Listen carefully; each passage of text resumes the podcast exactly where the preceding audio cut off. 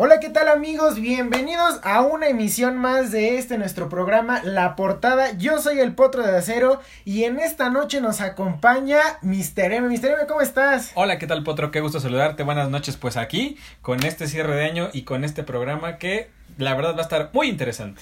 Porque vamos a hablar de uno de los personajes que se ha vuelto trascendental para algunas personas en la historia de, del boxeo mexicano. Vamos a hablar de box en este programa y va a ser especializado sobre Saúl El Canelo Álvarez. Sin duda, Saúl El Canelo Álvarez es un boxeador que se ha convertido desde mi punto de vista, al haber boxeadores mexicanos, pues no de gran calidad, el Canelo pues se ha mantenido y es quien ahorita manda dentro del boxeo mexicano, pues de verdad te apegado a sus números, Potro. Vamos a empezar analizando la pelea que recientemente tuvo contra el inglés Callum Smith, eh, eh, que la tuvo en Texas. Una, una pelea que ya fue con público, una pelea con grandes entradas, realmente fue de lo, de lo sorprendente, ¿no? Con lo, con lo que empezó la pelea. Sin duda alguna, bueno, hubo peleas previas por ahí bastante rápidas, esas peleas que siempre llaman la atención y que son las que a la gente les gusta previo al, estelar o a la semifinal. como lo mencionas tú, una entrada espectacular adecuándose a, las nuevas a la nueva normalidad, sí con gente, pero bueno, pues realmente creo que como lo mencionas muy bien y atinadamente tú, una entrada bastante espectacular ahí con Rocky y el folclore, ¿no? Adentrándonos ya un poco más a, a lo que es la, la pelea, ¿no? Notamos a un Canelo revolucionado boxísticamente. Eh, diferente a lo que habíamos estado acostumbrados a ver eh, en los años que lleva de carrera. Debo aceptar que yo, en cuanto al tema Canelo Álvarez, sin duda alguna no es de mis favoritos, tal vez porque no tiene el carisma y tampoco no es como que lo que la gente espera como el, el clásico ídolo del boxeo mexicano, pero hemos visto que como lo mencionábamos en esa pelea, creo que entrenó durante más de un año y se ve reflejado. sus buenos resultados se vieron reflejados, ¿no? Estaba sobreentrenado el Canelo, además, estaba sobreentrenado y con una gran preparación por detrás, con Eddie Reynoso que ese ganó el Premio Nacional del Deporte al mejor entrenador de, del año. Sí, sin duda, los Reynoso han sido una parte estructural en la vida deportiva del Canelo Álvarez, quiero suponer que también en la vida personal, pero son quienes le han dado el respaldo y Canelo nunca los ha dejado y bueno, los resultados se han dado y ahí está la prueba, una pelea bien, una pelea que se fue a la decisión, por ahí tú mencionabas que se iba a la decisión, yo, yo decía que había knockout, se vio en momentos tan valientes Smith, ¿no? Pero ¿Qué le faltó al Canelo? Le faltó más golpe. Analizó mucho de principio la pelea se tardaron realmente en adentrarse a lo que es eh, los golpes, ¿no? Se, se estudiaron demasiado eh, entre Callum Smith y el Canelo. Realmente, si el Canelo hubiera tenido la determinación de noquear, lo hubiera hecho desde el round 7.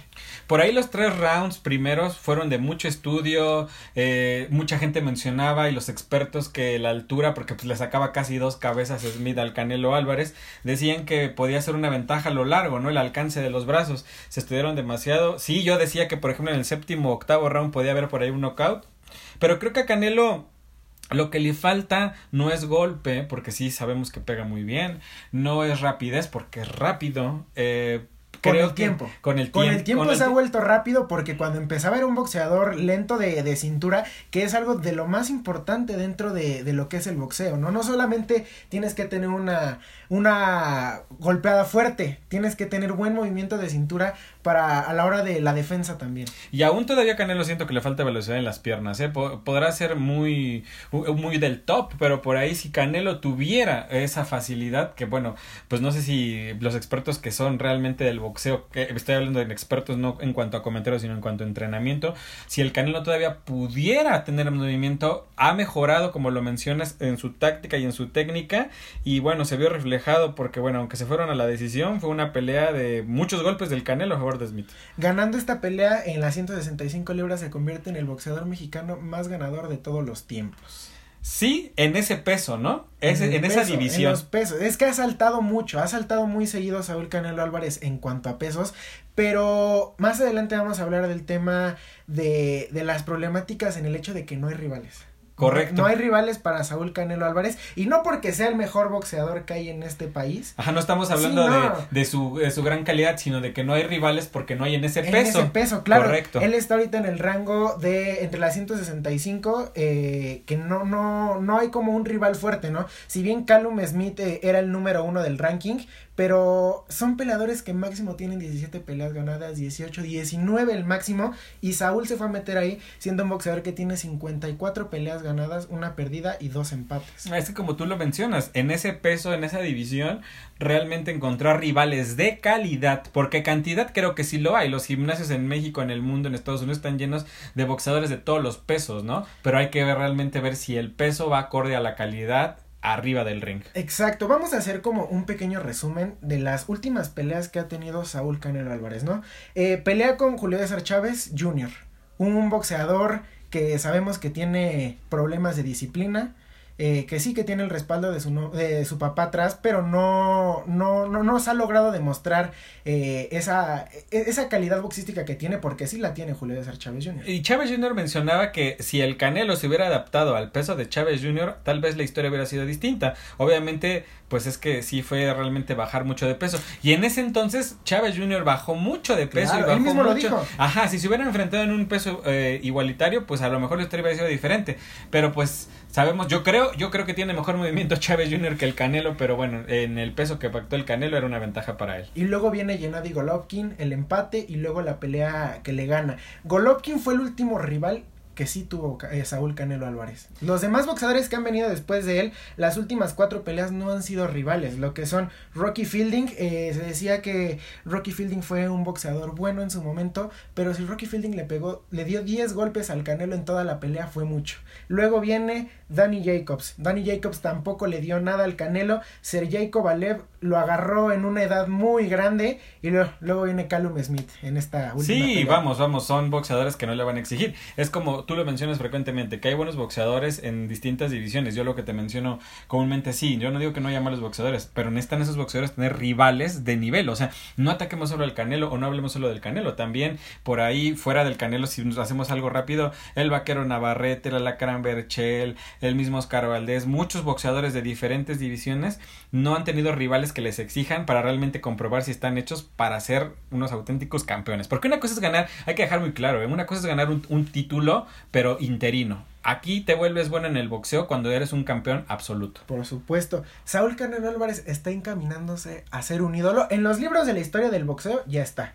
Sí, los números está no está en, en la, en la historia del boxeo, sí está entre los más importantes, pero se va a volver el más importante en la historia superando a Julio César Chávez. No, porque sabes algo, bueno, ojalá que sí, porque al boxeo mexicano le iría muy bien tener un ídolo nue- nuevamente, ¿no? A final de cuentas, el boxeo ah, en, en temas olímpicos, por ejemplo, es el que más le ha dado en la historia. En el tema satisfacciones, el boxeo ha habido grandes boxeadores ídolos de verdad. No sé, siento yo que a Canelo le hace falta más carisma, que lo he visto más sencillo, a pesar de que a lo mejor su vida puede ser muy excéntrica, llena de lujos, que bueno, se los gana a pulso, porque como lo mencionamos, realmente sí le trabaja mucho en el ring, es muy disciplinado, no tendrá la mejor técnica ni la mejor este ni la mejor disposición, pero es un buen boxeador. No sé, no sé, ahí el carisma hace falta, ¿eh? No sé, ¿tú crees que el Canelo puede llegar a ser un ídolo? El Canelo Álvarez, para mí, no va a ser un ídolo del pueblo. Un ídolo del pueblo como lo fue Julio César Chávez, como el ratón Macías, que movían masas. El Canelo no mueve masas. El Canelo solamente mueve a un sector de la gente. Hay un sector muy pequeño que es el que realmente quiere a Saúl y hay otro gran sector mexicano que no lo quiere. Ese es el problema que tiene Saúl. Además de que, regresando al tema de, de las peleas contra los boxeadores importantes que le tocó pelear, los agarró grandes. Miguel Cotto, eh, Mosley y bueno, Mayweather todavía lo agarró en un poco de tiempo, ¿no? Sí, sin embargo, fue el que le quitó el invicto al Canelo, porque pues un, un boxeador del nivel de Mayweather, pues no, no iba a per- perder contra el Saúl el Canelo. No, y aparte que tomar en cuenta lo, lo, lo que estás diciendo, porque tú dices, bueno, hablas de un ratón Macías, hablas de un Julio César Chávez, pues hablas de un Carlos Zárate, de un Pipino Cuevas, de un Rubén Olivares, de boxeadores que han sido grandes. Ojo, eh, esos boxeadores que se convirtieron en ídolos fueron en una época muy anterior donde no había tecnología, donde no había redes sociales, donde la gente se adentraba, el pueblo se les entregaba. Hoy la vida ha cambiado y tal vez ese cambio tenga que ver también eh, con el convertir o no convertir en ídolo a un boxeador. Pero lo mencionas bien, no hay un, hay un sector al que no le cae bien o no le caía bien por su forma de ser. Pero bueno, antes por cada división había rivales y de todo tipo y muy buenos. Sí, lo que ahorita ya no hay.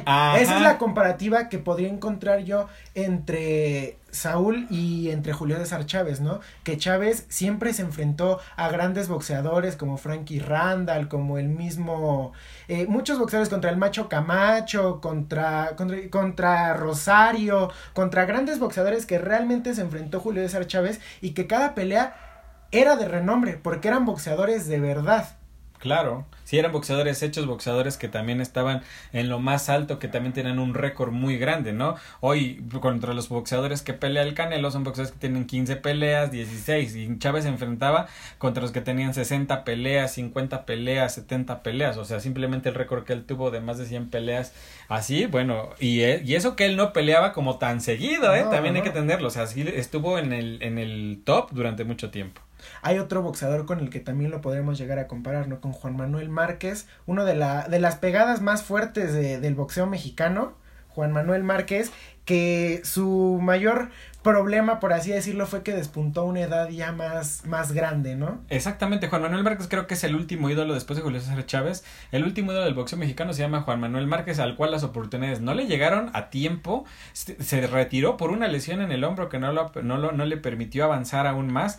Ya estaba grande también Juan Manuel Márquez y bueno, por ahí su, creo que sus máximos rivales, aunque tú lo mencionas, a uno le, le ganó que fue Marco Barrera y el otro fue Erika el Terrible Morales, que hicieron trilogía y pelearon en muchas ocasiones y que levantaron al público, porque por ahí también Israel Vázquez se enfrentó a, a Rafa Márquez, también hicieron ahí trilogía, pero sí realmente Juan Manuel Márquez se va como el de la gran pegada, como el mejor knockout en la historia, el más fulminante, ¿no? Exacto, el más fulminante por el libro de Eduardo Lamazón. Ajá. Eh, es, el, es el knockout más fulminante. Hay que ver qué dicen los nuevos libros, ¿no? Con este año 2020 estuvo lleno de knockouts como el de Yerbonte David Saleo Santa Cruz, que lo fulminó, que fue el knockout del año, o también el del Chon Cepeda, pero bueno, este, también hay algo que hay que analizar, ¿no? Eh, Juan Manuel Márquez eh, tuvo una de las sagas más importantes, no solamente en la historia del boxeo mexicano, en la historia del boxeo mundial con Manny Pacquiao. Exacto. Un Manny Pacquiao que en este momento se encuentra Mm, es el fantasma contra el que todos quieren pelear. Pero es que ahí sí fue una guerra de titanes, ahí sí era realmente saber que te ibas a encarnizar.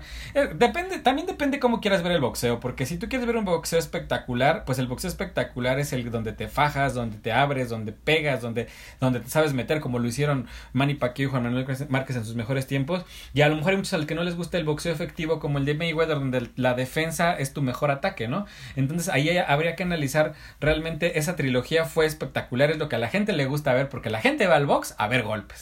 por supuesto. A mí, por ejemplo, yo soy más partidario del boxeo sanguinario, ¿no? Ese boxeo donde realmente son los golpes de verdad y donde hay sangre. Pero algo que es muy importante y que se ha dicho mucho es que Saúl Canelo Álvarez es el mejor libra por libra del mundo. ¿Te parece que es el mejor libra por libra del mundo? Pues en el peso sí. O sea, el mismo Mayweather que también volvió a meter su cuchara en contra del Canelo Álvarez decía que no, que no era el, no era el, mejor. Obviamente porque tiene que refrendar, porque tiene que tener títulos absolutos, porque no le tiene que haber ganado a todos, por muy malos que sean. A lo mejor para su mala suerte del Canelo está en una época o en una etapa de la historia donde no hay calidad, pero bueno, hay cantidad. Entonces a lo mejor Saúl aquí eh, pues va a ser el mejor libra por libra, aunque no va a enfrentar a los mejores, va a enfrentar a los que haya, ¿no? Y si les gana y, está en el top, pues sí es el mejor libra por libra, aunque a muchos no les guste. En lo personal, yo siento que Saúl Canelo Álvarez le quedan realmente 6 o 7 años más de carrera. Es la vida de un boxeador, 36, 37 años. Igual puede llegar a más, pero es lo que normalmente le quedaría a Saúl Canelo Álvarez. Sí creo que lo va a alcanzar, sí va a llegar a ser el mejor libra por libra, pero no en los próximos años. O sea, tampoco es lo que decíamos, no hay rivales. La gente decía, es que la tercera pelea con Golovkin. Una tercera pelea con Golovkin no lo va a catapultar a ser el mejor libra por libra del mundo. No le, no, Golovkin ya no es un rival para él. Ya también es grande. Es también grande, tiene 39 años ya nadie Golovkin. Ya, le, le lleva 9 años al Canelo. Claro, pero tiene uno de los récords más grandes en la historia del boxeo de defensas de títulos. Sí, Golovkin se mantuvo mucho tiempo y también creo que Golovkin se mantuvo en ese top porque tampoco había rivales, rivales para Golovkin. Y él, por ejemplo, tiene una calidad para pelear, tiene un parado diferente, tiene una preparación diferente, el boxeador, que el estilo que le gusta a la gente. Y también hay otro rival, preguntaba Julio César Chávez. Ustedes, la gente conocedora de box, ¿quién creen que podría ser el siguiente rival de Canelo Álvarez? Que realmente Saúl Canelo Álvarez ya no tiene que buscar boxeadores, o sea, peleadores que realmente, ¿cómo, cómo decirlo? Saúl tiene que buscar nombres, nombres importantes, en pesos importantes, y ya se tiene que dejar de las tonterías de que tienen que bajar a su peso o tienen que subir hacia su peso. Saúl Canelo Álvarez tiene que pelear en donde haya rivales buenos que realmente le den esa, ¿cómo decirlo? que le den esa potencia que necesita, porque con los boxeadores con los que pelea actualmente no le dan la pelea que le deberían de dar y esos boxeadores que con los que podría pelear están en la en el peso welter. Y, él tendría que bajar. Exacto, pero Saúl Canal Álvarez por mucho tiempo se mantuvo en el peso welter. Por ahí no está disparatado que a lo mejor Mayweather al ver tanta popularidad eh, mediática del Canelo Álvarez y como luego está de, pues la verdad es que sí, de repente está medio desconectado y de repente lo ves a que quiere hacer MMA y, y, el tema de que bueno, todo es mediatizado, a lo mejor por ahí Mayweather se anima y a lo mejor regresas a otra pelea contra el Canelo y a lo mejor eso le podría ayudar a Saúl, ¿no? Podría ser interesante, pero el que decían eh, la, la gente, el que Julio, ¿Quién es? Julio César Chávez, Chávez, Chávez el que decía que debería ser su rival para esa pelea que lo llevara más alto es un boxeador que se llama David Benavides, que está en las 168 libras y que tiene un 23-0. Pero recordemos que Saúl tiene que buscar nombres. Sí, exactamente. Ahora, también, por ejemplo, en algún momento cuando se suscitó el fenómeno Andy Ruiz, cuando le ganó a Anthony Joshua, decían que, por ahí decían los, los expertos en, en sí, David Faitelson decía que Andy Ruiz había tenido una noche de ídolo que el Canelo había anhelado toda su vida. Y a lo mejor sí, a lo mejor ese tema de, de convertirse en el ídolo, convertirse en el favorito, es ganándole a alguien de nombre, como lo hizo Andy Ruiz, ¿no? Que después Andy Ruiz viene en un retroceso porque creo que se voló clásico, ¿no? Hoy no tienes nada y mañana tienes todo, pues no sabes para dónde va tu mente, ¿no? O sea, a lo mejor sin nombres, pero volvemos al mismo punto. ¿Existirán esos nombres? Sí existen esos nombres y están en el peso welter y ya hay uno que dijo, yo voy. Se dijo, se nombró y dijo yo quiero ir, yo voy a ir y me interesa la pelea contra el Canelo Errol Spence Jr. Uh, Errol Spence Jr. que ah. estuvo en el en el Alamo Dome en la pelea del Canelo y decía yo me apunto para la pelea con el Canelo, pero Errol Spence es un gran rival que realmente sería un reto para el Canelo. Correcto. Sería el reto que necesita para llegar, no a ser el ídolo, no, el ídolo no, a llegar a ser libra por libra. Que es lo que yo creo que a Saúl no está interesado en ser el ídolo. Saúl está interesado en llegar a ser el mejor libra por libra. Por ahí en los, en los programas, ¿no? En las transmisiones, por ahí decía Carlos Aguilar, este, Leo Reño, que Saúl es el mejor libra por libra. Me parece que no leyeron lo que, lo, los récords, ¿no? Él es el número dos, pero el número uno es Terence Crawford, que también está eh, ahí en la, en la disputa. Él es el número uno, campeón absoluto de Welter, y que podría ser otro de los rivales, pero Saúl tendría que bajar. El campeón absoluto no va a subir. Claro. No va a arriesgar su título. Sí, el campeón pone sus condiciones, ¿no? Claro, y Terence Crawford tiene un 37-0 y es noqueador, tiene 27 knockouts. Ese es un reto bueno. Ahí, bueno, ahí está, hay nombres. Exacto, e, es que ese, ese es el hecho, es nombres, pero se dice que Saúl va a pelear otra vez en febrero, pero la buscarían traer o al estadio de en el Jalisco o en el de béisbol en el de, los charros de Jalisco. Ah, eso sería muy bueno. Previo, previo, porque seguramente si quiere pelear en febrero porque está fresquecito, pues es porque quiere protagonizar la de mayo, que es la que vende, ¿no? La pelea del 5 de la mayo. La del 5 de mayo decían que iba a ser una pelea entre Jaime Munguía y Yanadi Golovkin. Ah, esa es una muy eh, buena pelea. Y, ese es para Munguía un hombre. Imagínate, Munguía le gana a Golovkin. Ahí no importa la edad porque le está ganando a un hombre. Exactamente. Munguía en su última pelea no nos demostró nada. Porque el rival era muy sucio, ¿eh? Ah, no soy muy partidario del estilo de Munguía, sin embargo, ha sido efectivo, es muy joven aún, entrenado ahora por eh, Eric el Terrible Morales. Pero puede ser espectacular. Esa pelea puede ser muy buena. Esa ¿eh? es la que podrían decir que es para el 5 de mayo. Analicemos un poco del Canelo Team. El Canelo Team es algo que últimamente está sonando demasiado porque a la gente le está gustando los boxeadores que traen. Sus boxeadores van a pelear seguido. Eh, ya tienen, la gran mayoría ya tienen pelea para, para este año 2020. Eh, para, bueno, algunos ya pelearon en este 2020 y otros para principios de 2021. Este, Ryan García, este, eh, del cual tú eres gran partidario porque te gusta su velocidad y su golpeo, ¿no? Pero también hay que ver a Ryan García, puede ser muy veloz y puede pegar muy fuerte, ¿no? Pero ojo, pues dicen que siempre siempre hay un roto para un descosido. Entonces, también es un muchacho que va bien, que lo lleva bien eh, este, este Reynoso y que hay que ver que se enfrente a hombres buenos de buen nivel y de buena calidad. La pelea el próximo 2 de enero. Ajá. Y luego viene una de las peleas más importantes de este año, que la gente le estaba esperando y por temas COVID no se pudo llevar a cabo, entre Óscar Valdés y Miguel El Alacrán Berchelt el próximo 20 de febrero. Dos mexicanos. Una pelea decisiva para los dos. Y do- cuando se enfrentan los mexicanos buenos, ahí corre sangre seguro, ¿no? Y también decían que Andy Ruiz iba a pelear contra Cristian Arreola, no se pudo llevar a cabo la pelea, Ajá. pero Pero ya viste cómo bajó de peso este Andy Ruiz. ya Andy creo Ruiz. que leí que por ahí 8 o 10 kilos era lo que tenía planeado bajar y ya se ve más delgado, ¿no? Pero es que también Andy Ruiz, Andy Ruiz está en el lugar 4 del ranking del peso pesado, Ajá. pero no tiene rivales, este, ahora sí, él no tiene rivales bajos como lo tendría el Canelo, ¿no? Él tiene rivales muy fuertes,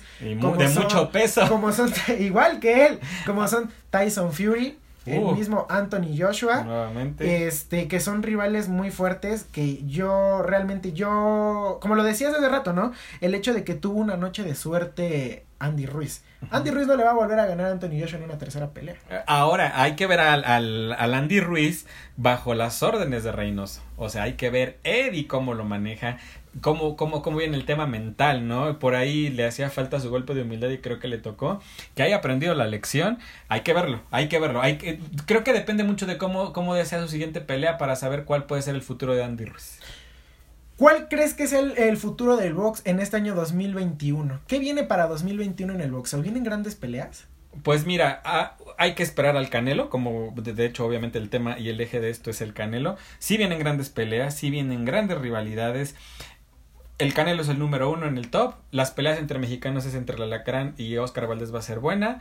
Hay que ver también cómo viene el vaquero Navarrete. Es también uno de los que más esperamos. En cuanto a nombres de boxeadores mexicanos. Y por ahí también eh, el, el Eh, pollo, el pollo Aguilar, Voy a ¿eh? Aguilar, pero hay otra pelea que es muy importante para la división de los pesos bajos para México, que es donde México más ha destacado, ¿no? En los Ajá. pesos bajos, realmente México ha sido importante del welter para abajo. Donde más ha, ha relucido, ¿no? El tema de Juan Francisco de Valle Estrada contra Román el Ah, Chocolatito ese va a González. ser- y es en marzo, ¿no? Es en marzo. Esa pelea es en marzo. Decía que por ahí 15 de marzo más o menos. Es por ahí la cuando fecha. nos empezaron a Ah. encerrar por el COVID más o menos. no, ya que nos liberen para ir a esa pelea. Pero creo esa va a ser una gran pelea. Eh, hay que ver también los niveles del Chocolatito y del Gallo Estrada. El Gallo Estrada lo demostró en un gran combate contra Carlos Cuadras. Y realmente esa también es de las más esperadas en la primer, el primer semestre del año. Hay que ver cómo se va desencadenando para saber a Claro, partir claro. de septiembre, porque acuérdate que de mayo a septiembre, que se parte el año, eso como lo más importante de septiembre a diciembre, pues las peleas más importantes también, ¿no?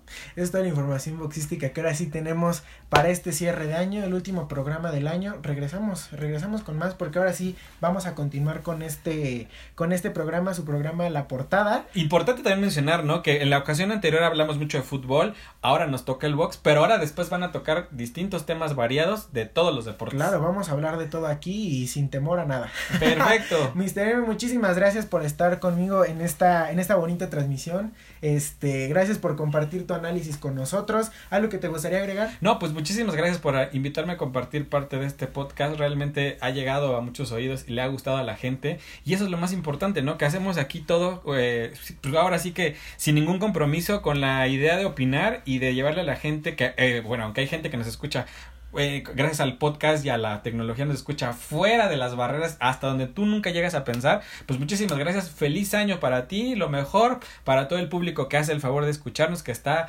suscrito al podcast, que le llega esta información y que bueno, puede saber qué está pasando en el deporte en México, ¿no? Muchísimas gracias. Y sí, exacto como tú lo dices. Este, recuerden seguirme en todas las redes sociales, Instagram el Potro de Acero, Facebook el Potro de Acero, TikTok el Potro de Acero, Twitter el Potro de Acero 1. Muchísimas gracias por escucharnos. Este es su programa La Portada.